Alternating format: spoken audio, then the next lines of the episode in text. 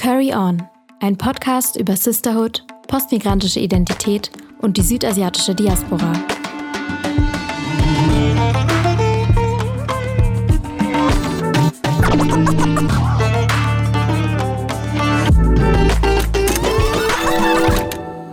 Curry On.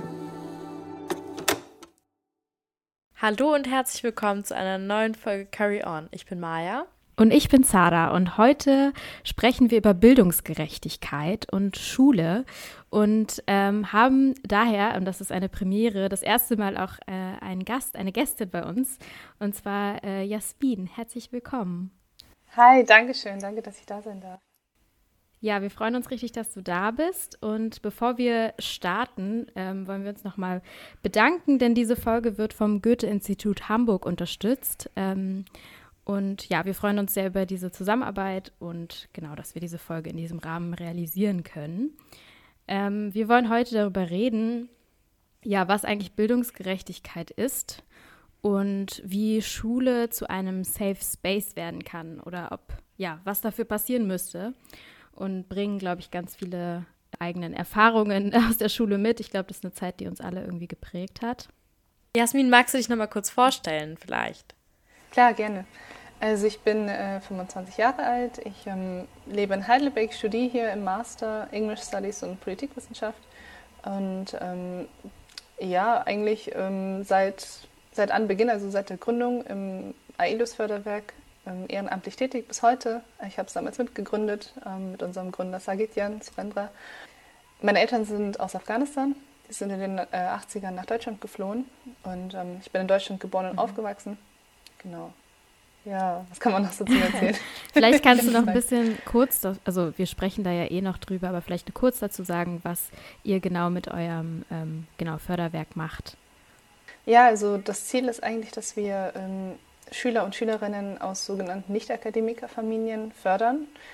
Wir sind da vor allem dafür da, dass wir denen zur Seite stehen, ähm, ideell und ähm, im Kern des Projektes ist ein Mentoring-Programm. Also wir stellen den Schüler und Schülerinnen Mentoren zur Seite damit die bis zum Schulabschluss ähm, quasi jemanden haben, der sie begleitet und fördert und ähm, auch den Mut macht und Rat gibt.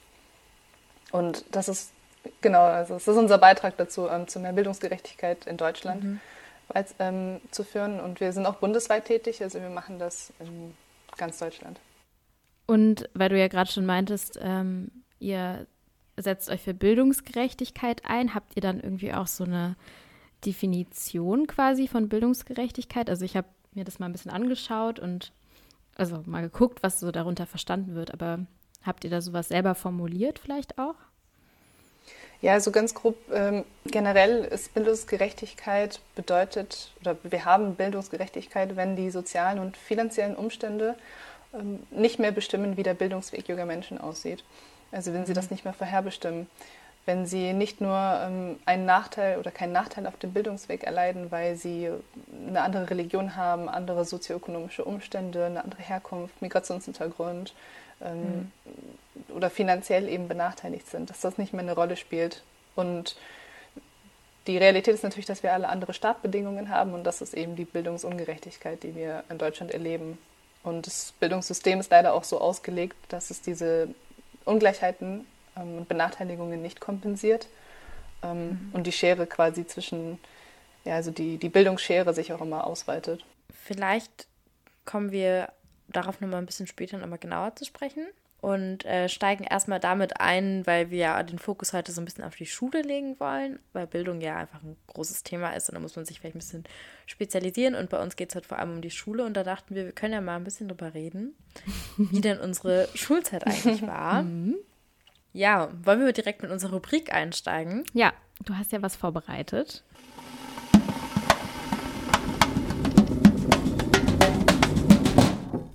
Spill the Jai. Ich wusste nicht so richtig, was ich genau erzählen soll, weil man muss wissen, aus meiner Schulzeit habe ich sehr viele Stories auf Lager. Ähm, aber ich habe dann mit einer Schulfreundin von mir darüber geredet und die hat mich ermutigt, mal ein richtiges Negativbeispiel zu nennen, damit man mal sieht, okay, äh, damit das so der Tone gesettet ist, wie so ungefähr ähm, meine Schule so war. Mhm. Obwohl ich eine gute Schulzeit hatte. Also ich war, vielleicht nochmal vorweg, ich war immer ähm, richtig engagiert irgendwie in der Schule. Die Streberin also war, war sie. Das auch. ich war Klassensprecherin eine ganze Zeit lang, also eigentlich immer. Dann war ich Schulsprecherin, als ich Abi gemacht habe und so. Und deswegen ist diese Story eigentlich noch, noch, noch komischer. Und zwar, äh, das war, glaube ich, so in der 9. Klasse und ich war so ein Typ, also ich habe halt, wenn mir ein Lehrer gesagt hat, du kriegst jetzt eine 3, war ich so, nein, ich krieg keine 3. So. Also ich war so richtig so immer am Diskutieren, immer am Streiten mit den Lehrern und da hatten wir halt auch wieder so eine Notenbesprechung äh, in Geografie.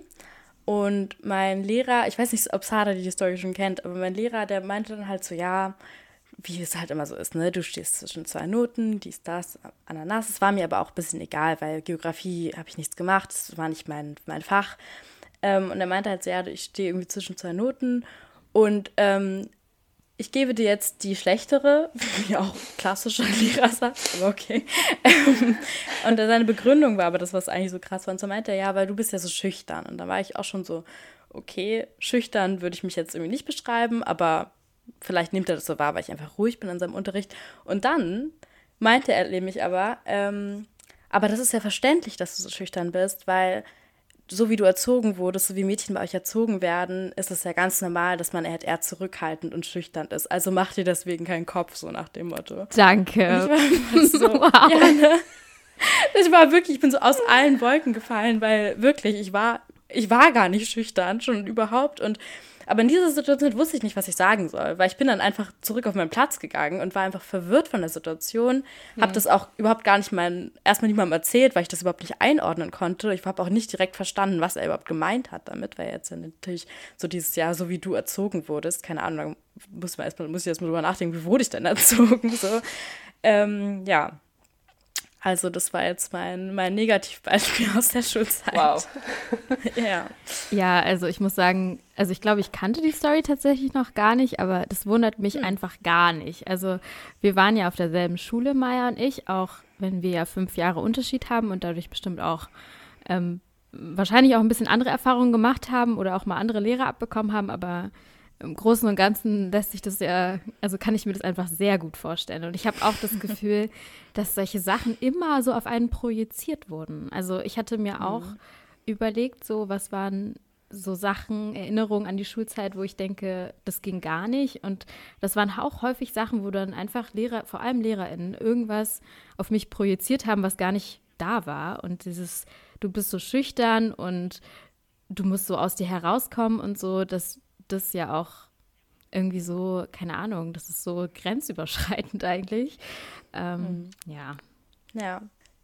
Ja, wir sind ja beide in Berlin zur Schule gegangen, mhm. ähm, und aber in so einem etwas, ja, in so einem sehr reichen und sehr weißen Stadtteil. Wie war es denn bei, bei dir, Jasmin? Wo warst du, zur, bist du zur Schule gegangen und wie war es da so? Ja, also ich bin geboren und aufgewachsen, im, geboren in München und dann mhm. zur ersten Klasse sind wir aber ein bisschen außerhalb von München gezogen ähm, ich erwähne die Stadt jetzt nicht, weil es da nur zwei Gymnasien gibt und das dann alle rausfinden. Nein, alles also Spaß. Aber äh, ja, es ist quasi ein Vorort von München gewesen. Ähm, mhm. Ich habe immer gesagt, nee, das ist eine Stadt, aber ich realisiere langsam, okay, es war ein Dorf. also ich bin wirklich quasi auf dem Dorf ähm, zur Schule gegangen und alle meine Mitschüler sind ja auch vom Dorf ins, in die, ins größere Dorf zur Schule gekommen. Mhm. Und ich meine, man kennt ja Bayern und München und wobei eigentlich München wiederum eigentlich viel diverser ist, weil es ja eine Großstadt ist. Aber mhm. wenn du halt dörflicher aufwächst und zur Schule gehst, ähm, ja, also ich war mit einer anderen afghanischen Freundin und noch einer äthiopischen Freundin, waren wir so eine der wenigen in der gesamten Stufe, die halt irgendwie ähm, Migrationshintergrund hat. Es gab noch ein paar andere, aber wir waren definitiv sehr, sehr wenige, also auffällig wenige. Ja, das war bei uns auch so. Also auch echt krass in der Minderheit, obwohl wir in Berlin waren. Also ja. obwohl wir in so einer diversen Stadt waren. Ja, und da sieht man halt auch, ne? Das kommt voll drauf an, auf welche Schule man geht, äh, welche Erfahrungen man dann da macht. Ähm, ja. Aber ja, hast du auch solche so eine Story aus deiner Schulzeit, Jasmin, die du mit uns Oder vielleicht auch eine positivere ja. Story. Es muss ja nicht immer so schlimm sein. ich habe auch, hab auch positive Stories. Ich muss gleich dazu sagen, ich hatte eine sehr schöne Schulzeit, ähm, mhm. weil ich das Glück hatte, dass ich Lehrer hatte, die mich gefördert haben. Was aber auch damit einhergeht, dass es dann Schüler und Schülerinnen gab, die, die diese Aufmerksamkeit nicht bekommen haben. Also ich war, mhm. ich hatte Glück ich war halt natürlich, ich musste auch fleißig sein, ich konnte es mir nicht anders leisten als Afghanin. So, also ich, zu Hause muss man ja sich irgendwie rechtfertigen und ähm, das wäre auch gar nicht anders gegangen. Also eine, eine, eine, Story, eine witzige Story, die ich eigentlich, ich weiß nicht, ob sie lustig ist, aber damals fand ich sie lustig, ähm, die ich auch bis heute nicht vergessen werde, ist, als ich, ähm, das war in der 11. Klasse, also schon Richtung Abi, und ich hatte, ähm, Englisch war mein Lieblingsfach, deswegen studiere ich, glaube ich, jetzt auch Englisch. Und ich hatte einen Englischlehrer, mit dem ich mich sehr gut verstanden habe. Ähm, und wir hatten eines Morgens, kam er zu mir und meinte, kann ich dich kurz, kann ich kurz mit dir reden? Und dann ist er so mit mir vor die Klasse und der Unterricht hatte noch gar nicht angefangen. Da meinte ich ja. Und dann hat er gesagt, ja, also der ist ganz rot, rot angelaufen und er war auch Referendar und irgendwie auch noch nicht so lange da. Und ich dachte mir so, was ist jetzt los? Und er war so nervös. Und dann sagte er so, ja, also das Thema, das wir heute besprechen, da geht es ja um Arranged Marriages und äh, Zwangsehen, wo ich mir auch dachte, das ist nicht mal das Gleiche. Aber gut. ja, aber das hatte man auch oft, ne? Das hatte ja. ich auch mehrmals in meiner Schullaufbahn, ja. Und ähm, ja, deine, also eine andere Lehrerin von mir hat mir erzählt, dass deine Eltern ja aus Afghanistan sind und nicht, dass das dich dann irgendwie beunruhigt und dich irgendwie triggert. Das wollte ich dir noch vorher sagen und dich vorwarnen. Dann habe ich halt gelacht und meinte, nee, das ist kein Problem. Also ich schaffe das schon, dass wir darüber reden. Er so, ja, oh ja, gut. Ah ja, nicht, dass du mir dann wegkippst, ne? war ich, ich habe nur lachen müssen. Und der hat dann irgendwie das auch gelacht, aber ich glaube einfach, weil er erleichtert war. Aber wie er so mhm. davon ausging, dass wenn ich das höre, ich dann direkt irgendwie vom Stuhl falle. also ja, ich, ich, weiß nicht, was ich, ich bin dann auch zurückgegangen, so ein bisschen belustigt. Ähm, meinte, nee, das ist kein Problem. Also ich habe dann auch gesagt, so, das ist auch gar nicht Brauch bei uns, zumindest bei mir in der Familie nicht. Ich weiß, dass es das gibt natürlich, aber also das ist für mich jetzt nicht irgendwie was, was mich triggert oder so. Und ich ja. habe das dann Freundinnen erzählt und meine, meine deutschen Freunde waren so ein bisschen, ja, aber naja, ich kann schon verstehen, dass er vorher fragt. Und ich war nur so, was? Also ich war dann so zwiegespalten. Ich fand es einerseits ein bisschen süß und irgendwie aufmerksam von ihm, aber die Herangehensweise war irgendwie auch so. Ich habe einfach gemerkt, er hat so gar keine Ahnung von dieser Lebensrealität. Ja, ja, ich weiß, vielleicht wäre es besser gewesen, wenn man einfach vor der kompletten Klasse zu allen halt sagt, einfach, wir reden heute darüber, wenn es euch damit nicht gut geht, so, dann sagt bitte Bescheid. Aber das so jemand rauszupicken, mhm. aufgrund von der vermeintlichen Herkunft von der Person, ist so ein bisschen, ja.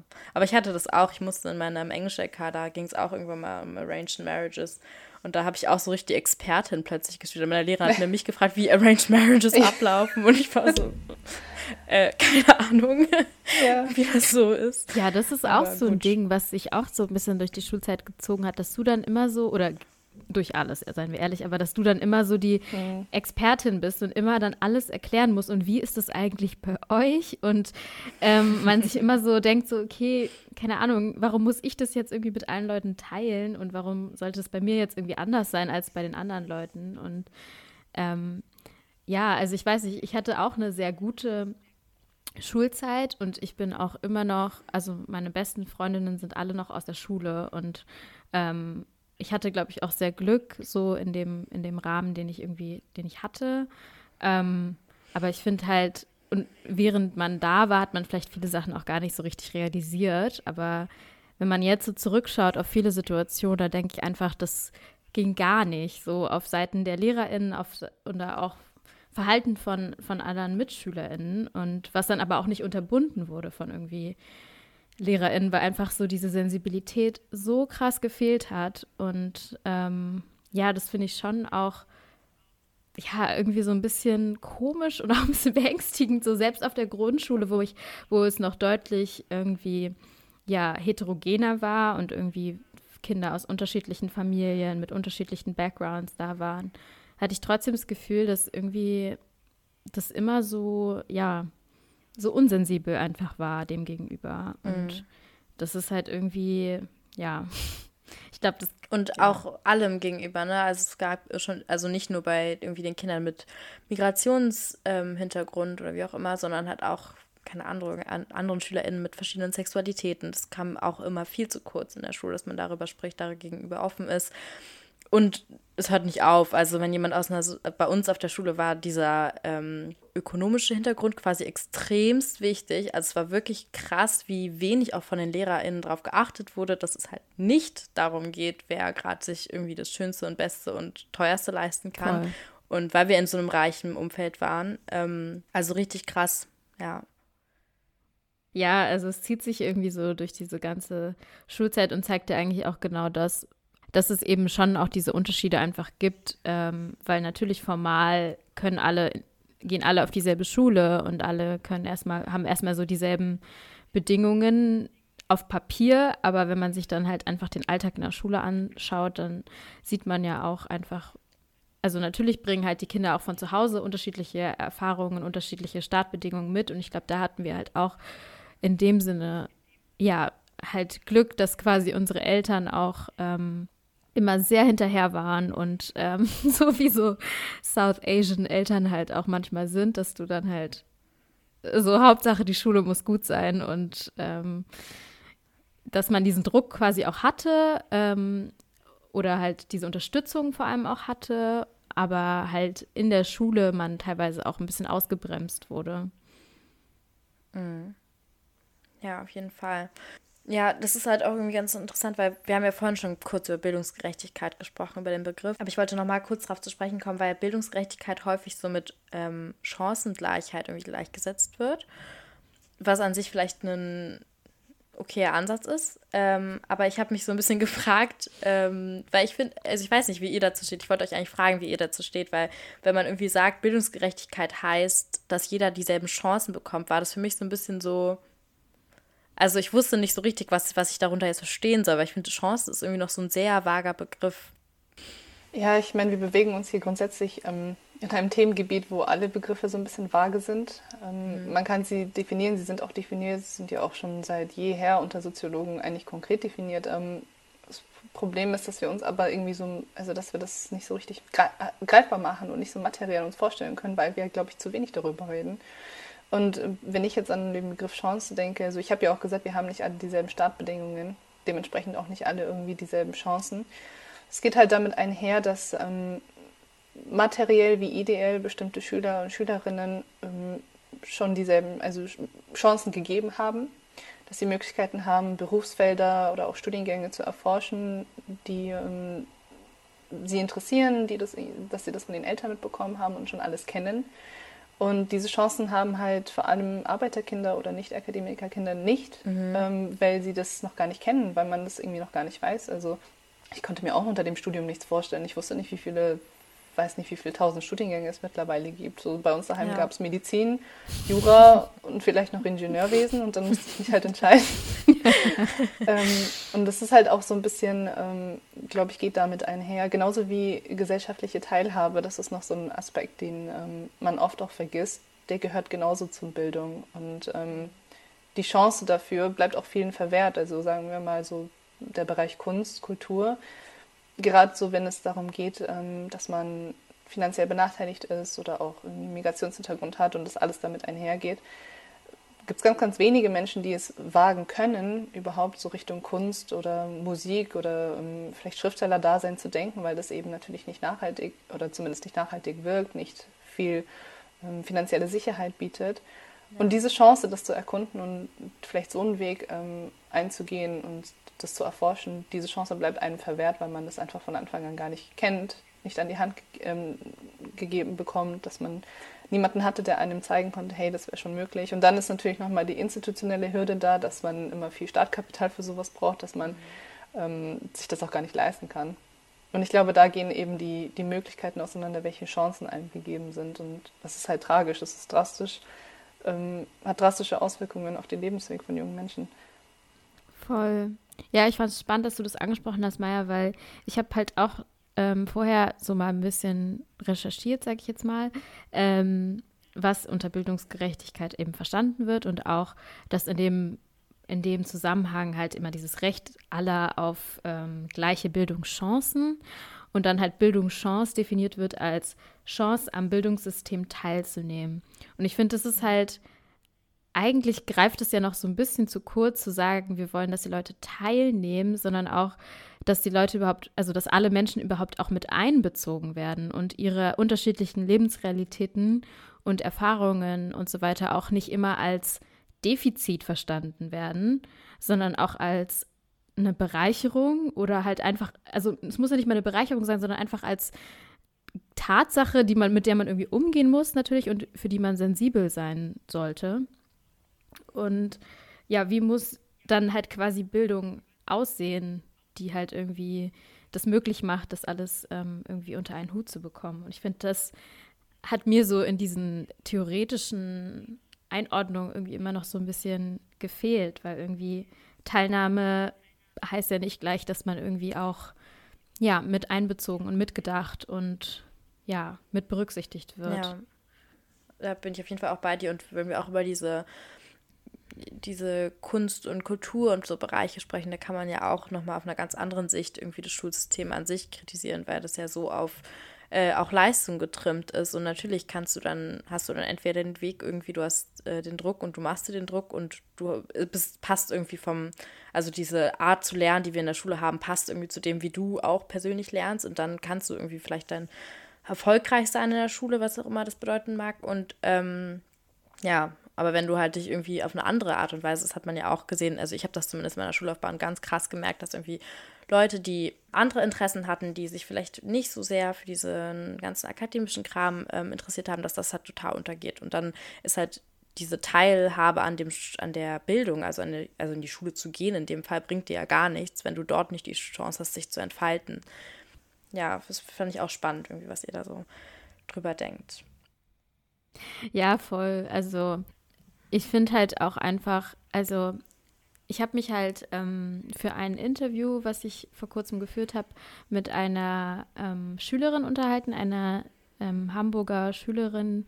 Und sie hat halt, also sie ist schwarz und hat halt auch darüber erzählt, was sie für Erfahrungen gemacht hat in der Schule. Und ich fand es irgendwie äh, ziemlich beeindruckend, dass sie das so ähm, reflektieren konnte auch mit nur 15 Jahren und aber halt auch sagen konnte, was sie sich wünscht, und zwar irgendwie, dass, ähm, dass es einerseits LehrerInnen, mehr LehrerInnen gibt, die irgendwie auch ähm, selber ja nicht weiß sind und mhm. halt daher vielleicht auch Sensibilität mitbringen, aber auch generell, dass einfach Lehrpersonal da, dahingehend viel stärker geschult wird.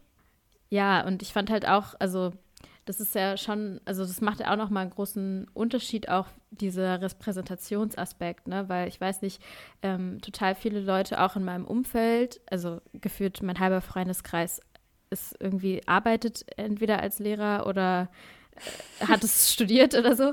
Aber wenn ich, also ich habe mich auch mit denen unterhalten und auch gefragt und so, selbst heute findet es so gar nicht statt im in der Ausbildung quasi, also im Studium, mhm. dass da irgendwie das so sensibel gelehrt wird und dass das immer noch dieses typische von wegen, ja, oh, Migrationshintergrund gleich irgendwie brauchst einen bestimmten Förderbedarf oder ähm, ja, Mehrsprachigkeit als äh, Defizit. Ähm, und das ist halt so, keine Ahnung, wie ich mir denke, so wie, auf welchen Ebenen bewegen wir uns da immer noch? Also da wünscht man sich irgendwie, man wäre weiter.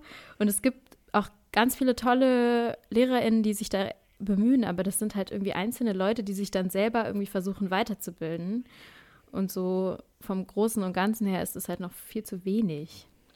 Das Problem ist ja auch bei vielen, ähm, also wenn man jetzt das Thema Migrationshintergrund anspricht, man erkennt es, ist es ja auch oft markiert, irgendwie am Namen oder am Aussehen. Ähm, ja. Oftmals ist es natürlich auch nicht sichtbar. Ähm, aber was dann damit einhergeht, ist dann beispielsweise, wenn kein Migrationshintergrund ähm, vorliegt, wenn es jetzt nicht die sozioökonomischen Umstände ohnehin schon benachteiligt sind, weil die Eltern hierher migriert sind und sich ein neues Leben aufbauen mussten, ähm, dass wenn es Schüler, also wenn es um Schüler und Schülerinnen geht, die deutsch sind oder sag ich, sag ich jetzt mal, wo beide Eltern deutsch mhm. sind, hier aufgewachsen sind und so weiter und die aber auch finanziell benachteiligt sind, das sieht man ja auch nicht.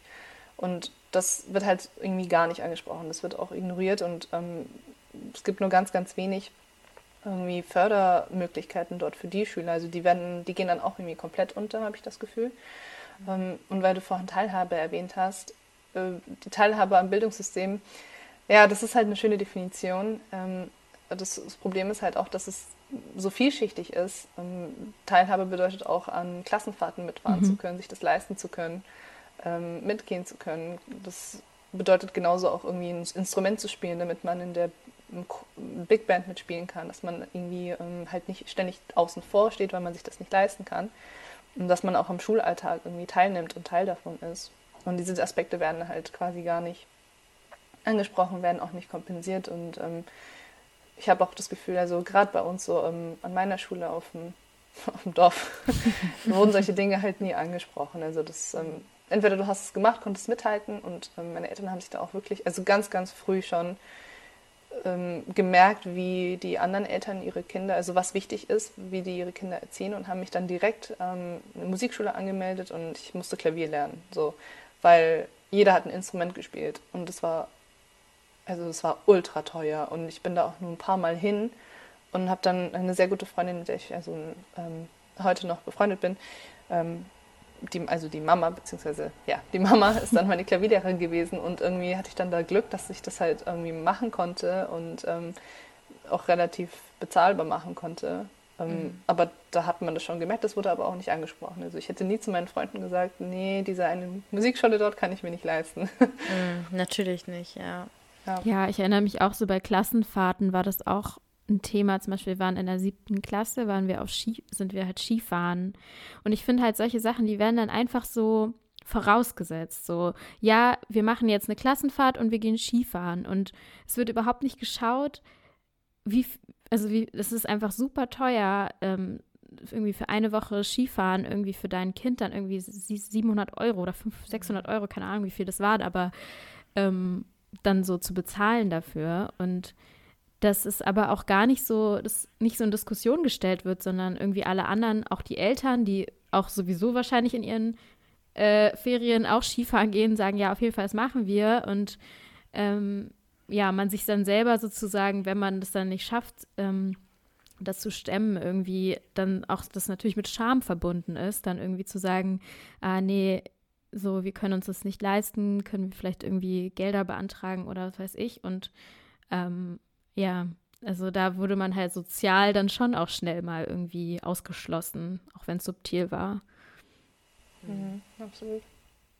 Ja, sowohl Eltern als auch Kind. Das ist einfach eine unfassbar unangenehme Situation, in die man da irgendwie gesteckt wird. Ja, auf jeden Fall. Äh, Jasmin, du hattest ja erzählt, dass du zu deiner Schulzeit so ein Stipendium oder sowas hattest. Kann, mhm. Willst du da mal was erzählen, wie das dazu zustande gekommen ist und so? und was es auch genau war, weil wir haben darüber noch nicht so richtig geredet, glaube ich, auch im Vorgespräch nicht. Ja, gerne. Ähm, ich glaube, das war so der Beginn ähm, von allem, was so ein bisschen mein Leben verändert hat. Ähm, ich will das auch gar nicht untertreiben. Also es ist wirklich, ich habe dann eben gemerkt, wie, wie groß dieser Impact sein kann und wie das krass einfach dein Leben beeinflusst, wenn du so eine Chance bekommst. ich hatte nämlich in der, also es hat alles ein bisschen damit begonnen, dass ich, ich hatte schon immer ganz gute Noten in der Schule, und ich hatte in Deutsch, bin ich irgendwie Ende der 9. Klasse auf eine 4 gerutscht. Und ich habe dann sogar mal eine 5 geschrieben und das kam so gar nicht in Frage. Das war für mich so der Untergang. Und ähm, nicht, weil ich kein Deutsch konnte, aber in Deutsch musste man ja Aufsätze schreiben und ich, das, ich hatte das nie gelernt. Also es ist ein bisschen Ironie, dass ich jetzt Literatur studiere, weil ich habe damals nichts davon verstanden. Und ich war so, äh, äh, hä, wie, wie, mir haben auch die Wörter gefehlt, mir hat einfach das Vokabular gefehlt. Ich konnte mich gerade mal so artikulieren, dass ich natürlich im Schulalltag nicht irgendwie auffiel, aber ich hatte, ja. wusste nicht, was suggerieren bedeutet oder so und meine Mitschüler halt irgendwie schon. Und bei uns daheim wurde halt nur Farsi gesprochen. Nicht, weil das aufgezwungen wurde, sondern weil ich mich einfach auch wohlgefühlt habe, daheim meine Muttersprache zu sprechen. Oder halt so ein Mischmasch, ne? Und ich hatte dann eine Lehrerin, ich kam in die 10. Klasse mit grottenschlechten Noten in Deutsch. Und diese Lehrerin, die war so, äh, kennt ihr, erinnert ihr euch an Meryl Streep in Der Teufel trägt Prada? Ja. Ja. ja, sie war so. sie kam rein und die ganze Klasse war erstmal still. und sie hatte eine Aura, also ich bewundere diese Frau bis heute und ich liebe sie auch ähm, seitdem, weil sie kam rein und du wusstest, okay, so jetzt wird's ernst. Und sie war wirklich streng ähm, und hat uns sie hat das ganz akribisch unsere Arbeiten auseinandergenommen, hat uns richtig gepusht, hat angefangen, so, wir fangen jetzt erstmal an, Vokabeln zu lernen für Deutsch. Ne? Dann wusste ich so Sachen wie persiflieren und was weiß ich was. Musste ich plötzlich für Deutsch Vokabeln lernen. Und ich hatte so Angst vor dieser Frau, dass ich mich so reingehängt habe. Und dann hatten wir die erste Schulaufgabe. Und dann äh, hatte ich schon richtig Bauchschmerzen sagte sie, dass wir das heute zurückbekommen und hat so ein bisschen erklärt, wie das war, was ihr Eindruck war. Und dann so im selben Satz sagt sie so, ja, und die einzige Eins hat die Jasmin. Und ich war so, was? Und die ganze Klasse schaut mich an. Und ich war so, wie ist das möglich? Und dann habe ich halt gemerkt, dass diese Frau, also weil ich irgendwie so, so davon angetan war, wie sie uns gepusht hat, dass ich mich einfach bei ihr anstrengen wollte. Und ich bin dann so gut bei ihr geworden, dass sie tatsächlich mich mal zur Seite genommen hat und gesagt hat, hey, äh, es gibt so ein Stipendienprogramm. Das war das erste Mal, dass ich das Wort Stipendium gehört habe. Und wenn du möchtest, ähm, schicke ich deine Unterlagen ein und du kannst dich dort bewerben. So, das ist für Schüler und Schülerinnen mit Migrationshintergrund. Das wurde später dann geändert, das wurde für alle geöffnet, aber zu der Zeit ähm, war das nur für Migra Schüler mit Migrationshintergrund. Und dann meinte ich, ja, natürlich, klar, gerne. Also ich habe dann meine Unterlagen und so ihr gegeben und dann hat sie das so mich in ihr Büro geholt, ist mit mir alles durchgegangen, hat es mit mir ausgefüllt meinte dann so, ich kümmere mich drum, so ich schicke das für dich ab. Und ich habe später erfahren, dass alle anderen, also sehr viele andere Bewerber und Bewerberinnen das alles selber machen mussten. Also das war gar nicht so, dass die, dass die Eltern, äh, Entschuldigung, dass die Lehrer sich dem angenommen haben, sondern ich hatte einfach Glück, dass diese Frau mich irgendwie gesehen hat ähm, und dachte, ich mache das jetzt für sie. Das hieß dann Talent im Land. Das gibt es in, äh, lass mich nichts Falsches sagen, Bayern und Baden-Württemberg. Das gibt es auch bis heute noch. Ähm, und ist ja ein Schülerstipendiumprogramm. Es gibt ja auch noch Start, die Startstiftung, das ist ähm, auch bundesweit tätig. Also das sind so die zwei Stipendienprogramme für Schüler und Schülerinnen. Ja, und dann war ich dort und ich hatte zum ersten Mal, äh, also ich musste ein Bewerbungsgespräch führen und so weiter. Das war damals im Kultusministerium, das war irgendwie ganz groß. Also ich das ist auch voll aufregend kann das irgendwie noch dann. gar nicht. Ja, mhm. ja. Nee, absolut. Liga. Da haben wir auch den damaligen Kultusminister, den ähm, Herrn Spenle, getroffen und so weiter. Also ich, das hat wirklich irgendwie sehr viel mit mir gemacht. Und ähm, ich war plötzlich in einem Umfeld, wo ich ganz viele Leute hatte, die auch Migrationshintergrund hatten, die eben meine Lebensrealität geteilt hatten, die das wussten, die wussten, wie es ist, wenn deine Eltern dir nicht mit deinen Hausaufgaben mhm. helfen können und so weiter. Und zusätzlich habe ich auch sehr, sehr viele Menschen kennengelernt, deren Stories natürlich viel krasser waren als meine. Also ich bin ja eigentlich sehr wohl behütet aufgewachsen, ähm, aber ich habe Freunde und Freundinnen, die erst vor kurzem damals nach Deutschland gekommen sind, ähm, die sich selbst Deutsch beibringen mussten und so weiter. Und es hat auch irgendwie mein Weltbild dann wieder zurecht, zurechtgerückt. Und ich habe dann, mhm. das waren dann so zwei Welten für mich. Ich bin in die Schule zurückgekommen und ich war so, das ist so eine andere Welt, wie wenn ich plötzlich unter Leuten bin, die viel krassere Stories haben, so viele Hürden zu überwältigen haben, die alle zusammen benachteiligt sind, sage ich jetzt mal, und sich irgendwie gegenseitig helfen. Und dieses Förderprogramm war dann irgendwie so, dass wir eben viel ideelle Förderung hatten, Workshops zu verschiedensten Themen, Studienberatung, ähm, auch eine finanzielle Unterstützung. Es war so ein Büchergeld monatlich. Es war nicht viel, aber als Schüler, also für Schüler hat das absolut gereicht. Und da war ich dann eben drin bis zum Abitur. Also eigentlich gar nicht so lange, zwei Jahre. Und als Alumna war ich noch tätig. Genau. Also da habe ich sehr viele Leute kennengelernt, auch Kontakte bis heute noch, die halten die mir so alternative Lebenswege immer wieder gezeigt haben, Mut gemacht haben. Man hat sich halt einfach nicht alleine gefühlt und das ist so, so wertvoll. Und ich glaube, das ist dann auch, also da habe ich auch die Leute kennengelernt, mit denen ich jetzt das, mit denen ich jetzt das Förderwerk ähm, führe, wo wir alle ehrenamtlich engagiert sind, weil wir gemerkt haben, es kann nicht hier aufhören. So, es muss mehr Förderangebote geben. Voll schön, dass ihr euch quasi darüber so kennengelernt habt und dann auch irgendwie die Möglichkeit hattet, ähm, dann selber jetzt auch was aufzubauen und das jetzt quasi auch an ähm, SchülerInnen weiterzugeben. Voll bewegend irgendwie. Ja, finde ich auch. Und wie ist dann quasi, also wann habt, vielleicht können wir jetzt einfach darüber noch ein bisschen sprechen, ähm, wann habt ihr das gegründet und wie lief das genau ab? Hm. Ja, das war, ähm, ich, das war 2017 im Oktober und ähm, zu der Zeit waren wir so ein, ein Freundeskreis, die irgendwie alle in München oder Nürnberg Umgebung studiert haben und die wir uns eben schon aus dem Förderwerk davor, aus dem Stipendienprogramm kannten. Und ich erinnere mich, dass Sagetian ähm, damals dann zu mir meinte, so, ich will ein Förderwerk gründen. Ich war so, okay, viel Spaß. und ich habe das gar nicht ernst genommen. Ähm, ich dachte mir so, was für eine Schnapsidee. So, es gibt doch schon was. Und er meinte, nein, das reicht nicht dann, er hatte auch recht. Also die Idee war eigentlich, dass wir gemerkt haben, wir sind jetzt im Studium. Wir hatten dann auch ähm, weiterführend Stipendien fürs Studium, für die Studienfinanzierung ähm, bekommen, einfach weil wir schon irgendwie Fuß gefasst haben in dieser Welt und schon wussten, wie das aus, ähm, abläuft und auch keine Angst mehr davor hatten. Also viele Studierende bewerben sich ja gar nicht erst für ein Studium, äh, Stipendium, um ihr Studium zu finanzieren, weil sie denken, das schaffe ich sowieso nicht. Und uns wurde in der Schulzeit das schon irgendwie diese Angst genommen, weil wir es ja schon einmal geschafft hatten. Und dann denkst du dir, ja, komm, ich schicke halt noch eine Bewerbung ab. Und dann hatten wir diese, wussten wir von diesen 13 Förderwerken Bescheid, ähm, begabten Förderwerke, die es ja hier in Deutschland gibt, die staatlich gefördert sind. Ähm, und haben uns gedacht, wieso gibt es das nicht für Schüler? Also wieso gibt es nicht ähm, irgendwie so ein Förderwerk für Schüler und Schülerinnen, das staatlich gefördert ist. Also klar, es gab diese zwei Stipendienprogramme, aber auch irgendwie das eine nur in zwei Bundesländern und ähm, irgendwie fehlt auch ganz viel und das ist eigentlich auch nicht so ein. Also wir wollten uns quasi das eigentlich zum Vorbild nehmen und haben gesagt, wir müssen das eigentlich in der Schulzeit schon anfangen. So, es reicht nicht, dass man erst zu Studien beginnt und dann auch sowieso nur für Studierende, also was ist mit ähm, Leuten, die eine Ausbildung machen und so weiter, dass es da keine Fördermöglichkeiten gibt. Und dann ja, haben wir uns irgendwie dran gemacht, haben uns getroffen, ähm, Protokoll geschrieben, Satzung geschrieben, hatten ähm, die erste Sitzung, haben das unterschrieben, das ging zum Notar und dann waren wir ein Verein. Und dann hat sich ähm, das mit der Gründung natürlich sehr lang gezogen, weil man, ähm, weil wir ein gemeinnütziger Verein sind und diese ganzen bürokratischen Hürden mussten erstmal geschafft werden. Und dann so langsam nach und nach, jeder von uns hatte ja so sein kleines Netzwerk, wir haben eigentlich nur Freunde mit reingebracht und haben uns immer irgendwie in der Uni, in der LMU in München in so einem Raum getroffen und hatten dann so ein paar Ideen und so weiter, haben hier und da so Workshops angeboten für Schüler und Schülerinnen, aber das waren irgendwie auch nur so anfangs die Geschwister von all den Leuten, die wir ja. schon kannten. man muss ja irgendwie ähm, so sein Netzwerk ähm, ausweiten und so Leute erreichen. Und dann, die Zeit vergeht so schnell, also 2017 hat das alles angefangen und wir sind jetzt so schnell gewachsen, ähm, haben so viele Workshops schon durchgeführt, über 6000 Schüler äh, und Schülerinnen erreicht.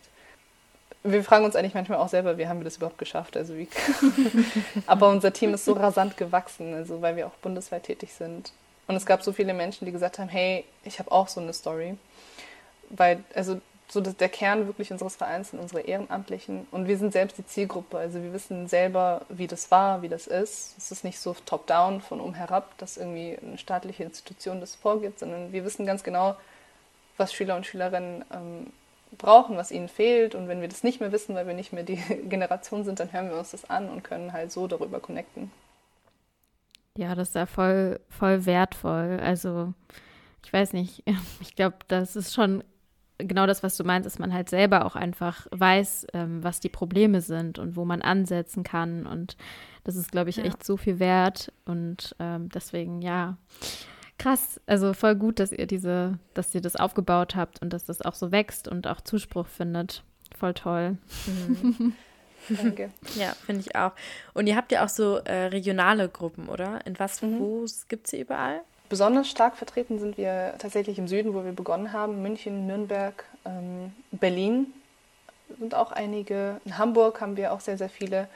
Also so in den größeren Städten sind wir gut vertreten. Ähm, grundsätzlich sind überall irgendwie immer Leute von uns, aber so in den Städten sind wir immer auf alle Fälle und da sind auch einige von uns. Und da ähm, regional führen wir eben Workshops und Seminare durch, die wir an Schulen anbieten.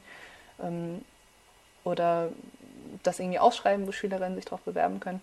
Genau. Ja, das wollte ich nämlich gerade fragen, wie ihr sozusagen an die, an die Schülerinnen rankommt. Also geht ihr dann an die Schulen oder kontaktiert ihr LehrerInnen oder wie läuft das quasi ab? Ja, das haben wir alles gemacht. Also über die Jahre hinweg jetzt ähm, unsere eigenen Lehrer angeschrieben, Schulen angeschrieben. Also Schulen werden immer angeschrieben. Gerade unser Mentoring-Programm ähm, bekommen wir natürlich überwiegend über die Schulen an die Schüler und Schülerinnen. Man muss aber dazu auch sagen, dass viele das auch gar nicht weiterleiten. Also wir bekommen sehr viel schönes Feedback und ähm, auch sehr viele engagierte Lehrer, die uns dahingehend auch loben und sagen, wie toll die das finden und ähm, das auch an ihre Schüler weitergeben. Ähm, wir bekommen aber auch leider entweder gar keine Nachricht oder ähm, ich weiß es auch von meiner Schule leider, dass das irgendwie immer so ein bisschen abgewunken wird, so ja, ja, machen wir dann. Ja, aber es ist nie vorgedrungen und ich habe zum Beispiel also um nochmal auf das andere zu sprechen kommen, mein Stipendienprogramm damals, ich habe später erfahren, dass das ja, es wäre ja für alle offen gewesen, so jeder hätte sich ja bewerben können. Aber das Sekretariat hat das nie weitergeleitet an die Lehrer oder so. Meine Lehrerin ist halt auf mich zugekommen, aber meine Freunde und so haben davon halt nichts gewusst. Genau, also wir sind aber da, da, darauf angewiesen, dass die Lehrer und Lehrerinnen uns da unterstützen und das an die weitergeben. Aber wir haben natürlich auch andere Netzwerke, also vor allem Social Media ist halt wahnsinnig hilfreich. Mhm. Ähm, über Instagram und ich will jetzt nicht Falsches sagen, aber ich glaube, wir haben einen TikTok-Account. Ähm, genau, und äh, ansonsten hauptsächlich eben, mm. ja, so Regionalwerbung machen. Ja, nee, weil ich, also ich erinnere mich auch an kein, also an nichts, was so Richtung Stipendium oder sowas ging, wo ich irgendwie in der Schulzeit darauf aufmerksam gemacht wurde oder so. Ich weiß nicht, ob dir irgendwas bekannt war, Maya. Du warst ja so ein bisschen mehr ähm, in diesen institutionellen Strukturen mehr drin als ich, sag ich mal. Ja, also man, man hat schon immer wieder von irgendwas gehört, aber ich meine, das Ding war, ich war ja jetzt nicht in dieser Lehrer- oder Lehrerinnenposition.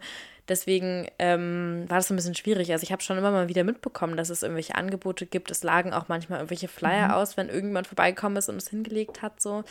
Und ähm, aber ich, wie gesagt, also ich war ja irgendwie lange in der Schülerinnenvertretung und sowas und tatsächlich wurde es nie dahin weitergegeben. Also ich erinnere mich nicht an ein einziges Mal, dass eine, irgendeine Lehrkraft auf mich zugekommen ist und meinte, hier, äh, stell das nochmal in der Vertretung davor, was natürlich sinnvoll gewesen wäre, weil wir da natürlich alle Klassenstufen und sowas gehabt haben. Aber mhm. Nee, das kam echt ein bisschen Ja, ich erinnere mich auch nur an irgendwelche Flyer vom Sekretariat, die sich halt nie irgendjemand angeschaut hat und auf die auch nie jemand ja. irgendwie aufmerksam gemacht hat. Also das, das gehört natürlich dann auch mit dazu. Aber ja. Ja, ist halt schade. Aber ich meine, wir waren halt auch auf einer Schule, wo halt sowas halt auch immer so abgewunken wurde, weil die meisten SchülerInnen das halt nicht brauchten auch. Ne? Also die halt einfach genug auch finanzielle Mittel hatten, einfach um sich schulische, also Nachhilfe und alles, was dazugehört, drumherum einfach zu holen. Da waren, da war es nicht so drauf angewiesen. Aber da wäre es eigentlich umso schöner gewesen, wenn man dann diejenigen, die es halt eben nicht haben, äh, auf da irgendwie so ein bisschen hinterher ist. Aber das da haben wir mhm. schon drüber gesprochen, dass das zu kurz kam. Habt ihr denn auch eine bestimmte Zielgruppe sozusagen an ähm, Schüler und Schülerinnen, an die sich das richtet? Oder, also eben, du meintest halt aus ähm, Familien, die halt nicht aus einem Akademikerhaushalt kommen. Habt ihr da noch irgendwelche anderen Vorgaben oder irgendwelche anderen, ja, andere Ziele quasi? Hm. Eigentlich nicht. Also wir sind da wirklich offen. Beim Mentoring-Programm haben wir eine Altersvorgabe. Also ab 14 Jahren kann man sich bei uns bewerben. Bewerben bedeutet, man schickt einfach ein, wieso man ähm, einen Mentor benötigt, was so die Interessensgebiete sind, wo man ein bisschen Unterstützung braucht, einen Ratgeber braucht. Ähm, aber das ist auch nur für 14 Jahre, haben wir so festgelegt, weil man ähm, ab dem Zeitpunkt, glaube ich, davon ausgehen kann, dass man so ein bisschen sich damit beschäftigt, wohin es mit einem gehen soll. Und viel jünger macht es dann wahrscheinlich auch gar nicht viel Sinn. Und ansonsten haben wir eigentlich keine Vorgaben. Also wir ähm, sortieren jetzt natürlich auch nicht aus in Workshops. So, du, hast du jetzt Akademikereltern? Ja, ja, nein. So, wenn ja, dann geh raus. also auf keinen Fall, auf keinen Fall. Aber wir sind, wir müssen es, also wir machen das natürlich deutlich, damit gerade die Schüler und Schülerinnen wissen, okay, gut, das ist jetzt da kann ich hin, so das ist so Stichwort Safe Space für mich.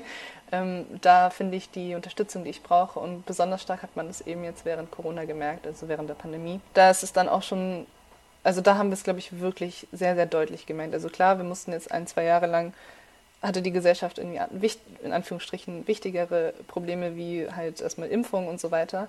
Aber jetzt so langsam muss man sich halt irgendwie damit beschäftigen, wie das mit den SchülerInnen weitergeht und wie man die da fördert und kompensiert. Und da ist es halt wirklich daran gescheitert, dass viele SchülerInnen aus ja, sozioökonomisch schwachen Familien oder ähm, Haushalten Endgeräte sich nicht mhm. leisten konnten und dann oder keinen Platz zum Lernen hatten genau, also ich bin jetzt ein bisschen abgeschwiffen zu, dem, zu der ursprünglichen Frage. nee, aber es sind ja auch wichtige Aspekte. Also ich glaube, das darf man auch nicht ähm, vernachlässigen, einfach was auch Corona quasi bedeutet, dann gerade für Kinder, die sowieso schon irgendwie schwierig haben. In allen Bereichen hat es ja auch nochmal aufgezeigt, dass wir einfach eine große soziale Ungleichheit einfach noch haben in diesem Land. Und ähm, ja, dass das halt auch oft eben auf, ausgetragen wird dort. Vielleicht kannst du uns noch kurz erzählen, auch noch zum Förderwerk, was du denn aktuell da so machst. Mhm. Ja, ich bin derzeit zuständig für die Mentee-Betreuung, also beziehungsweise Tandembetreuung, also für die Mentees und die MentorInnen. Das ist das Programm, wir gestalten das Programm inhaltlich. Ähm, wir bieten ja auch zusätzlich noch eine ideelle Förderung für die Mentees bei uns, sodass man immer wieder zu spannenden Themen beispielsweise Vorträge bekommt, Referentinnen kennenlernt, ähm, dass man, ich weiß nicht, Bewerbungstrainings oder sowas macht, also wo auch immer der Bedarf ist, dass die Mentees nicht nur ihren Mentor oder die Mentorin haben, sondern auch zusätzlich noch viel mitnehmen können. Also vor allem auch Dinge, die im Schulalltag natürlich viel zu kurz kommen. Und da bin ich gerade mit einer Kollegin von mir, machen wir die Betreuung. Und das habe ich gar nicht erwähnt. Unser Mentoring-Programm heißt Dialogchancen. genau. Und ähm, für Dialogchancen, also für die Betreuung sind wir zuständig. Voll schön. Und wie mhm. erlebst du dann die Schüler und Schülerinnen mit, also eure Mentees sozusagen? Wie, wie nehmen die das wahr? Und ja. es ist so eine schöne Erfahrung. Also ich habe eine Zeit lang äh, HR gemacht bei uns, das war so ganze Verwaltung und so weiter. Und dann habe ich gesehen, der Impact, also die wirkliche Wirkung von dem, was wir machen, ähm, ist bei den Mentees. Und ich fand die Gespräche mit denen immer so schön, dass ich gesagt habe, ich will das jetzt machen, also ich übernehme jetzt die Betreuung von ihnen. Ähm, ich kann das gar nicht in Worte fassen. Also es äh, ist einfach so bereichernd zu sehen, wie wenig es eigentlich braucht, damit ein Schüler schon sagt, hey, das hat mir jetzt so viel geholfen, ich fühle mich schon viel sicherer und ähm, das bringt mich wirklich weiter, jemanden zu haben, den ich einfach immer fragen kann. Weil wir, also man hat ja schon im Erwachsenenalter irgendwie kaum wirkliche Ansprechpartner so bezüglich Studium oder Beruf und so weiter. Und wenn man dann Schüler ist, hat man noch so viele Unsicherheiten und weiß irgendwie auch gar nicht so weiter. Und es ist wirklich ähm, einfach wunderschön anzusehen. Ich habe immer so eine unserer Lieblingsstories ist ähm, eine Schülerin, die, äh, da hat die Mutter uns kontaktiert und meinte, ihre Tochter möchte Schauspielerin werden, aber sie weiß gar nicht, wo sie anfangen soll, weil sie überhaupt natürlich gar keine Ahnung über, ähm, davon hat und wo sie mit ihrer Tochter jetzt hin soll. Und dann haben wir sie bei uns als Menti aufgenommen und ihr ähm, Jerry Hoffman, einen deutschen Schauspieler, an die Seite gestellt, der bei uns Mentor ist. Und jetzt zwei Jahre später, also sie ist so aufgeblüht und sie hat eine kleine Rolle in seinem nächsten Film bekommen und sie ähm, ist so begeistert davon, einfach ähm, erzählt auch von sich aus, wie viel ihr das gebracht hat.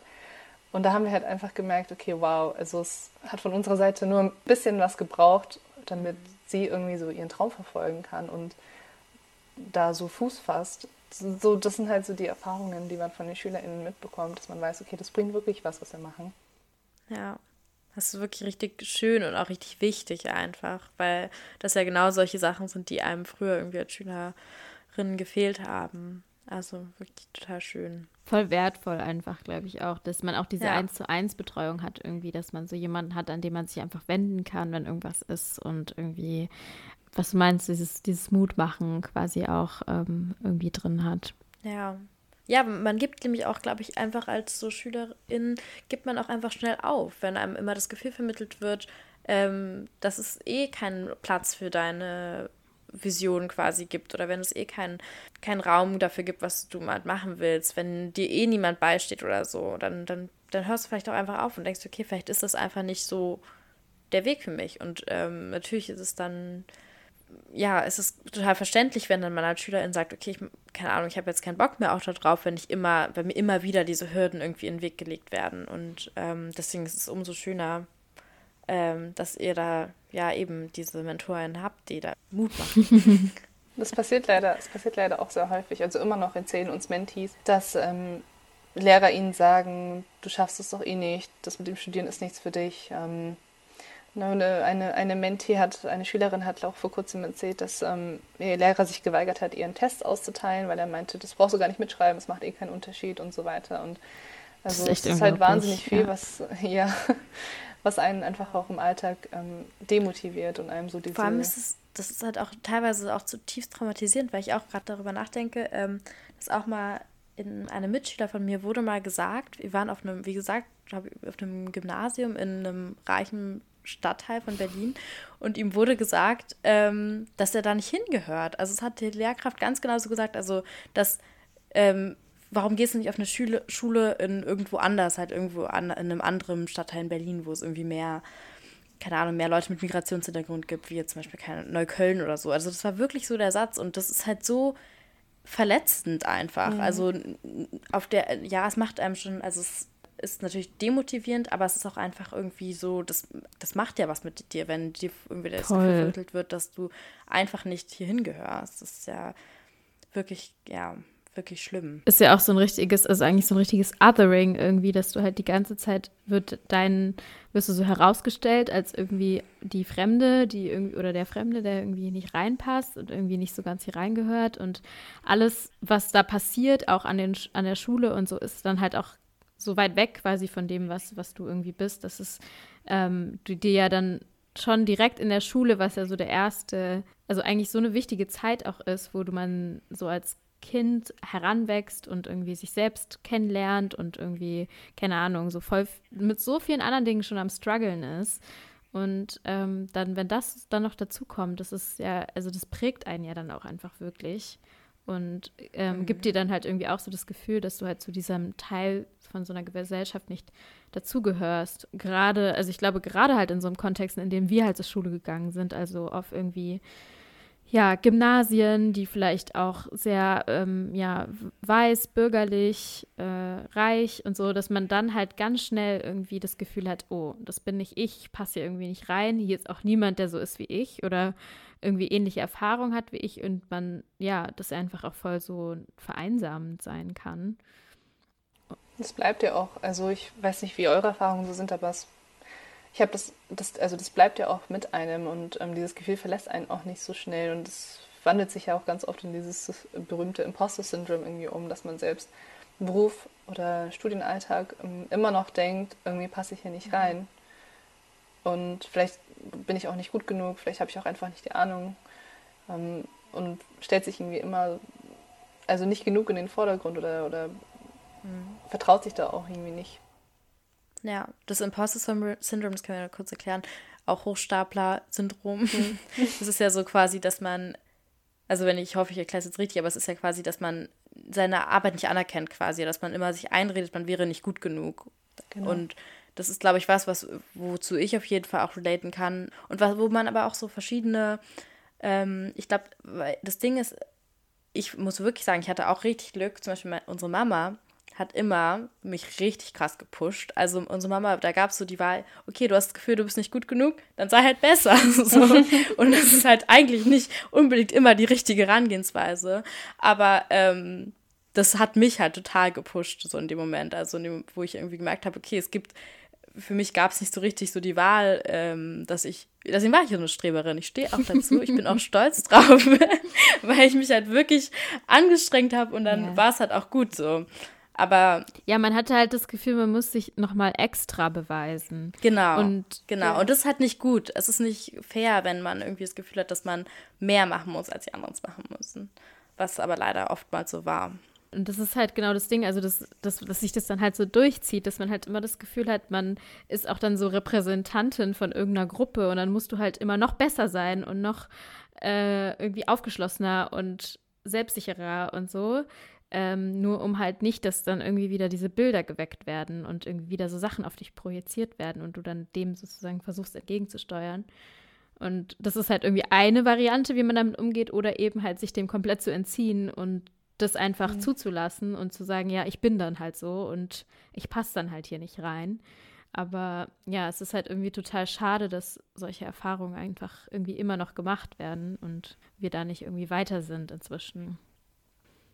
Auf jeden Fall.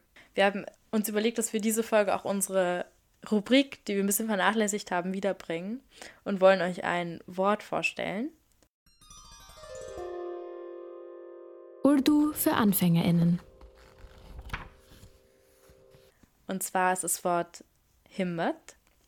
Und ähm, Himmet ist Sada, übersetzt doch mal Himmet. Schön den Ball zurückgespielt.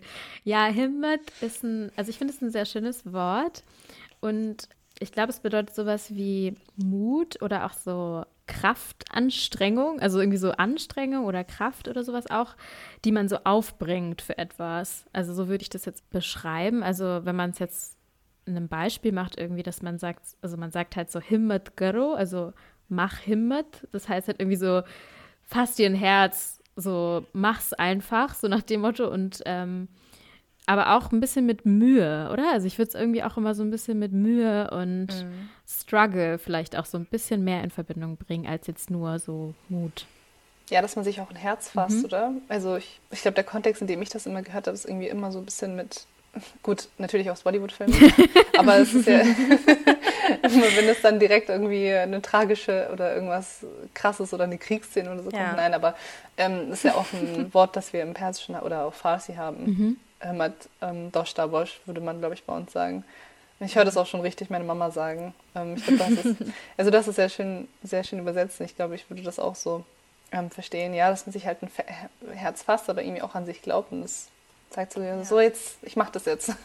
Ja, genau, so irgendwie auch so diese von sich gefasste Kraft irgendwie, so dass man so alle mhm. Kraft irgendwie zusammennimmt mäßig. Ja, genau, ja. so würde ich das auch beschreiben. Aber genau, so schön, oder? Durchsetzt. Also, ja. Ist wirklich ein ja. super schönes Konzept. Ich finde es auch richtig, es ist wirklich so total motivierend, wenn Mama einfach sagt, so, mach jetzt Himmet, also Himmet Girlo, also du, du schaffst das so. Es ist mhm. eigentlich, ist einfach so, ja, ist wirklich ein schönes Konzept. Mhm. Und das benutzt man ja auch in vielen, also in vielerlei Situationen auch, ne? Also auch halt auch wirklich, wenn es so um was Schlimmes geht, also das quasi, wenn es dir halt wirklich schlecht geht und man halt dann sagt, so komm, du schaffst es, so glaub an dich, Himmet, mach Himmet. Und ähm, ich glaube, davon, ja, brauchten wir alle wahrscheinlich auch einiges davon auch in der Schulzeit und auch darüber hinaus.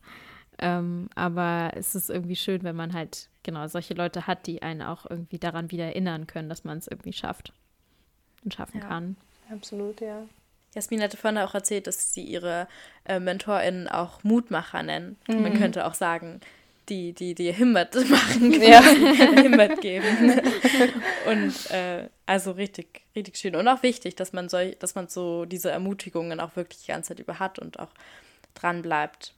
Ja. Absolut, ja. Ja, vielleicht können wir jetzt quasi eigentlich schon zum Abschluss so ein bisschen darüber sprechen, was wir uns vielleicht auch wünschen oder was sich irgendwie verändern muss konkret, damit irgendwie Schule auch wieder ein Ort sein kann, der halt tatsächlich gerecht ist für alle SchülerInnen, der das ein Ort ist, der irgendwie inklusiv ist in alle möglichen Richtungen gedacht. Ja, also ich, ich, also ich glaube, wir sind uns einig, da muss noch sehr viel passieren. So. Und es fängt ja auch nicht nur bei Schule, also es Schule ist, da äußert sich das ja auch, was einfach gesellschaftlich ja einfach herrscht. Aber was sind so eure Assoziationen als erstes?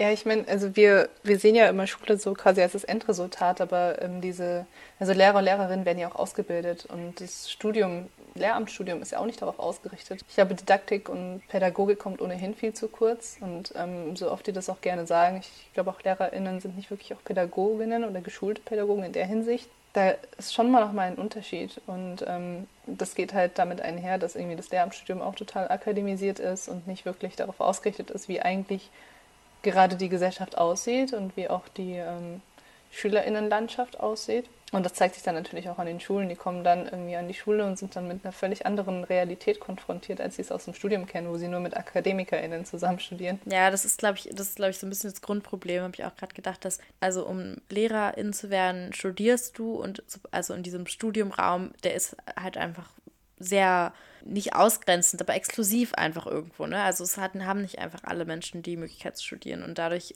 es prallt irgendwie gegeneinander, weil die Schule da sind wieder irgendwie alle Lebensrealitäten vertreten, was die meisten Studentinnen vielleicht gar nicht so, ja. so kennen. Ja, und ich finde halt auch, was ein Punkt ist, ist halt auch, dass wie halt so bestimmte Gruppen und SchülerInnen und so auch irgendwie charakterisiert und dargestellt werden. Also das hatten wir jetzt nur kurz angeschnitten, aber halt zum Beispiel also ich glaube, man könnte halt wirklich einen ganzen Podcast über ähm, Schule und so weiter füllen, aber auch dass so ähm, Migrationshintergrund in Anführungszeichen ja auch immer so als als Defizit gesehen wird, als ein Problem, was mit dem wir jetzt irgendwie umgehen müssen.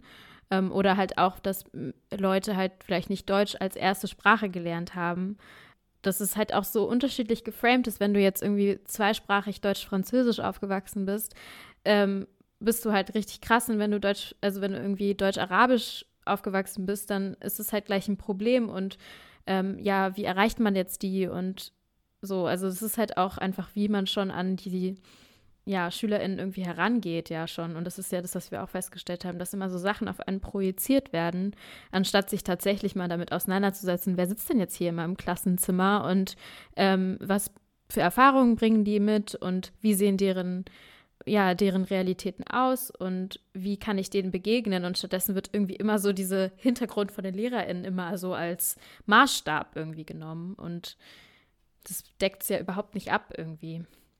Es gibt ja auch ganze Studien dazu, wie allein der Name irgendwie schon dazu führt, dass man, dass LehrerInnen ähm, die schlechtere Note erteilt haben. Und das ist ja schon, also es ist absolut beängstigend. Ich, find, ich weiß nicht, wieso das nicht Wellen schlägt und nicht alle irgendwie in Entrüstungen schlagen. Also. Ja, auf jeden Fall. Schule muss halt einfach irgendwie komplett neu gedacht werden. Also unser Bildungssystem ist von vornherein schon sehr diskriminierend. Allein das Grundschulsystem, dass es auch direkt dann entschieden wird, wohin es mit einem geht. Also ehrlich gesagt, meine Grundschulzeit war viel Stress, stressiger für mich als meine Gymnasienzeit, weil da hat man sich irgendwie eingefunden. Aber die dritte, vierte Klasse war für mich so mit so viel Stress und so viel Angst auch verbunden. Also Schule als Institution, als Bildungsinstitution ist halt irgendwie so also streng aufgebaut. Ähm, es, gibt nicht wirklich multiprofessionelle Teams, Psychologen, irgendwie Pädagoginnen, ähm, auch äh, irgendwie zivilgesellschaftliche Akteure, das halt irgendwie so NGOs und so weiter wie wir an die Schüler herankommen, wo auch Alters, der Altersunterschied jetzt auch nicht so weit auseinanderklafft, sondern man irgendwie auch mit Leuten zu tun hat, die mehr Bezug zu einem haben, die dir mal erzählen können, wie die Welt eigentlich da draußen ausschaut das gibt es halt irgendwie alles nicht. Und gerade bei mir auf meiner Schule überhaupt nicht. Also ich hatte, also ich bin aus so einer Blase, aus so einer Bubble herausgekommen, als ich mein Abi hatte. Und dann war ich so, okay, und jetzt? Kann ich sehr gut verstehen. Ich habe ja erst vor einem Jahr mein Abi gemacht. Ach, auch während Corona dann, oder? Ja. Ich hatte relativ Glück. Also es war wirklich so, dass wir sind in Lockdown gegangen in meiner letzten Schulwoche. Glück oder also Unglück, weil alles coole einfach, ist dann halt ausgefallen, ja. Ja, stimmt. Ich hatte kein Abiball, keine Abi-Verleihung. Doch, eine Abi-Verleihung hatte ich ja sogar. So in der Turnhalle ein bisschen. naja, immer in irgendwas. ähm, ja, genau. Ich wollte sagen, dass es auch wichtig ist, dass es halt auch inner, also in der Schule halt auch einfach Orte gibt, wo man irgendwie offen über Probleme auch einfach reden kann. Was wir nämlich gemacht haben zum Beispiel, das hatte aber auch eine Mitschülerin von mir organisiert, da haben wir uns nach, auch lustig oder eigentlich traurig eher, dass wir uns halt erst nach der Schulzeit getroffen haben. Wir haben uns immer nach der Schulzeit getroffen mit einem Lehrer von uns und haben in einer Gruppe von, das hatte ich davor auch noch nicht so erlebt, dass wir wirklich so alle Kinder mit ähm, Migrationshintergrund, saßen dann in einem Schulkreis mit meinem Lehrer und wir haben irgendwie darüber geredet, ähm, was für Erfahrungen wir eigentlich an der Schule gemacht haben. Und es war ein super emotionales, aber auch sehr schönes Treffen, weil man einfach so ein, das war nämlich, das ist wirklich meine Definition von Safe Space gewesen, weil man konnte irgendwie so komplett seine Emotionen und seinen Erfahrungen Raum geben und die, man hat auch gemerkt, dass man halt über Sachen gesprochen hat, die sind irgendwie in der fünften Klasse passiert. Das war sieben Jahre her und es hat dann einfach immer noch so krass belastet zu dem Zeitpunkt und es war so schön, einfach mal in der Schule darüber reden zu können und einfach gehört zu werden und leider, soweit ich weiß, ist aus diesem Treffen nicht so sonderlich viel geworden. Aber ich glaube einfach für unseren Jahrgang war das auch einfach so ein schöner Moment, weil wir uns irgendwie gemerkt haben, okay, wir haben äh, das immer so ein bisschen totgeschwiegen, alle während der Schulzeit, aber immerhin wissen wir so, am Ende, keine Ahnung, am Ende standen wir dann doch da und haben dann uns auch eigentlich geholfen, alle, und haben uns auch verstanden und so. Und es war wirklich ein schöner Moment. Mhm. Ja. Und das zeigt mir so ein bisschen, dass sich auch ein bisschen was geändert hat, weil das hätte ich mir, als ich Abi gemacht habe, null vorstellen können, dass es das gibt. Also einfach diese, diesen Raum und dass man zusammenkommt und irgendwie auch sich als irgendwie eine Gruppe versteht, die auch ähnliche Erfahrungen gemacht hat. Ich weiß es nicht, ob das jetzt an, an, dem, an dem Umfeld dann zu der Zeit einfach lag, aber ich habe schon auch einfach das Gefühl, dass einfach auch die, das Bewusstsein auf Seiten der SchülerInnen auch einfach verändert und sich das auch einfach viel mehr Kinder auch irgendwie eingestellt, also auch selbst dafür einstehen, so dafür und halt auch sagen, nö, das ist mein Recht sozusagen und ich beharre darauf, auch so fair behandelt zu werden. Und ich glaube, das, da sehe ich schon auch noch ein bisschen Unterschiede, glaube ich, mit der Zeit. Ja, stimmt. Ich finde es auch, äh, es ist natürlich nicht so, wie es sein sollte, aber ich finde es immer wieder schön zu sehen, wenn SchülerInnen wirklich auch so selber für sich einstehen und auch selber irgendwie benennen, okay, das, was du jetzt gerade gesagt hast, war irgendwie diskriminierend, es war rassistisch, es war sexistisch, wie auch immer, und das wirklich so benennen können und dahinter auch wirklich, also wirklich sich stark machen und auch gegenseitig sich stärken. Das finde ich auch immer super schön zu sehen. Wäre natürlich schöner, wenn es eigentlich ähm, nicht dazu kommen müsste, aber das ist zumindest eine Entwicklung, glaube ich, die man, die man schon so mitbekommt jetzt, ja. Ich erinnere mich nur immer an, also ich höre so viele Stories von Freundinnen auch oder meinen anderen Netzwerken. Ähm, wenn die das aber auch angesprochen haben während der Schulzeit, also viel zu oft war es halt dann einfach so, dass die Lehrer gesagt haben, sich das nicht eingestehen wollten, dass das, was sie gesagt haben, falsch ist. Sei es irgendwie ein Kommentar zum Kopftuch oder irgendwie zum, eine Freundin von mir, die war ja über mir an meiner Schule und wir hatten denselben Lehrer und sie meinte so, wie findest du den so? Ich, ja, ich komme eigentlich ganz gut klar mit denen. Ich kam mit ihm ganz gut klar, weil ich halt nie auffällig war und ähm, also was ist auffällig? Ich bin irgendwie so, glaube ich, so ein bisschen ähm, ich habe nicht viel gemacht, nicht viel gesagt. Wenn ich was gesagt habe, habe ich versucht, Gutes zu sagen und gute Note zu bekommen. War irgendwie da so ein bisschen die Streberin in dem Fach und dann hatte sich das. Aber sie meinte, sie kam mal zu spät und ähm, hat halt vor der ganzen Klasse gesagt, so, du kannst nicht immer zu spät kommen, ist ja keine Koranschule hier. Und wenn du solche Aussagen hörst, also ganz, ganz viele, ganz viele, die ich von Freundinnen wow. gehört habe, ähm, auch an anderen Schulen und so weiter, in dem Moment trauen sich so viele gar nicht, erstens das bei dem Lehrer anzusprechen, dann, wenn sie es beim Lehrer selbst ansprechen, spielen die das natürlich runter. Und wenn man dann damit zum Rektor geht, ist leider ganz oft eben auch die Reaktion, ja, ist doch lustig. Oder ja, die wollen halt kein Fass aufmachen, die wollen jetzt kein großes Trara drumherum machen. Es war nicht so gemeint, genau. Und da wird überhaupt die Chance, einen Safe Space zu kreieren, wird ja schon von vornherein irgendwie zerstört. Also dem wird doch überhaupt nicht die Möglichkeit gebeten. Und dann gibt es irgendwie auch keine anderen Ansprechpartner, zu denen man gehen kann als Schüler. Ja, also da muss echt einiges noch passieren, dass halt genau einfach solche, ähm, ja, solche Diskussionen und solche Gespräche und Dialoge irgendwie überhaupt stattfinden können und dass man das erstmal überhaupt anerkennt. Mhm. Also das ist ja genau das Wichtigste, dass man erstmal anerkennt, wir haben irgendwie einen Fehler in dem System und wir müssen irgendwie versuchen, dass es ein Ort ist, an dem irgendwie Kinder auch gerne hingehen, weil ganz ehrlich, man, man verbringt so viel Zeit in der Schule und wenn ich mir das jetzt vorstelle, wie viel Zeit man irgendwie auch in so einer Gruppe und den ganzen Tag da verbringt, Jahre, also Jahr für Jahr und dann ähm, und so viele einfach so ungern in die Schule gehen. Das ist, also es ist echt traurig und ähm, keine Ahnung, wir hatten, glaube ich, alle, so wie es jetzt klang, irgendwie trotzdem irgendwie eine gute Schulzeit und haben irgendwie auch vieles mitnehmen können und auch gute Momente gehabt. Aber ich kenne auch so viele Leute, die halt sagen, boah, Schulzeit war die schlimmste Zeit meines Lebens. Ich wollte einfach nur weg. Und das ist halt so traurig einfach, weil man, man muss ja auch einfach sich vor Augen halten, das sind halt Kinder so. Und ähm, das ist eigentlich ein Ort, an dem, wenn ich irgendwann denke, dass ich vielleicht, wenn ich irgendwann mal selber Kinder haben sollte, so dann und du gibst die so quasi weg in die Schule und hoffst dann irgendwie, eigentlich willst du ja dann auch nur, dass, dass die dann schöne Erfahrungen haben, dass sie ihre Freunde haben, dass die was lernen und dass dann halt teilweise das dann passiert, dass dann die einfach so traumatisiert sind. Das, das kann ja irgendwie, also das darf eigentlich nicht sein.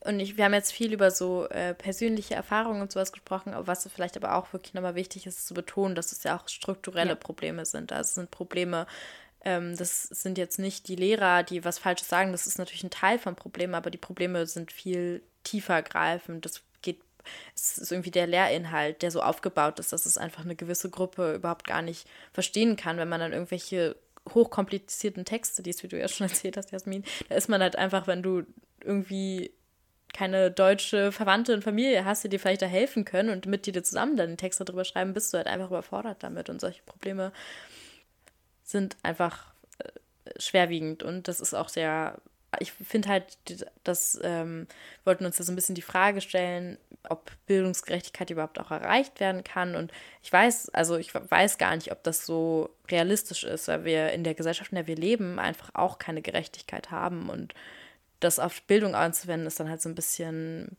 keine Ahnung, was, was muss zuerst kommen? Oder was kann zuerst kommen, ist so die Frage. Ja, ich meine, man darf halt auch irgendwie nicht natürlich die Hoffnung aufgeben. Also dafür sind, dafür engagiert man sich ja auch, ähm, wenn man gerade meint, gut, ich habe diese Erfahrung gemacht oder ich bin, ich sehe, wie immer noch diese Erfahrungen gemacht werden über Generationen hinweg. Ich meine, natürlich kann man sich fragen, bringt es was? Ja, nein. Aber wenn wir in unserem kleinen Verein, der jetzt ein bisschen ge schon gewachsen ist, ähm, als Ehrenamtliche, schon, schon die paar Schüler, die wir erreicht haben und ähm, bei denen so eine Veränderung bewirken konnten und die sich tatsächlich sicherer fühlen und sagen, hey, ihr helft mir.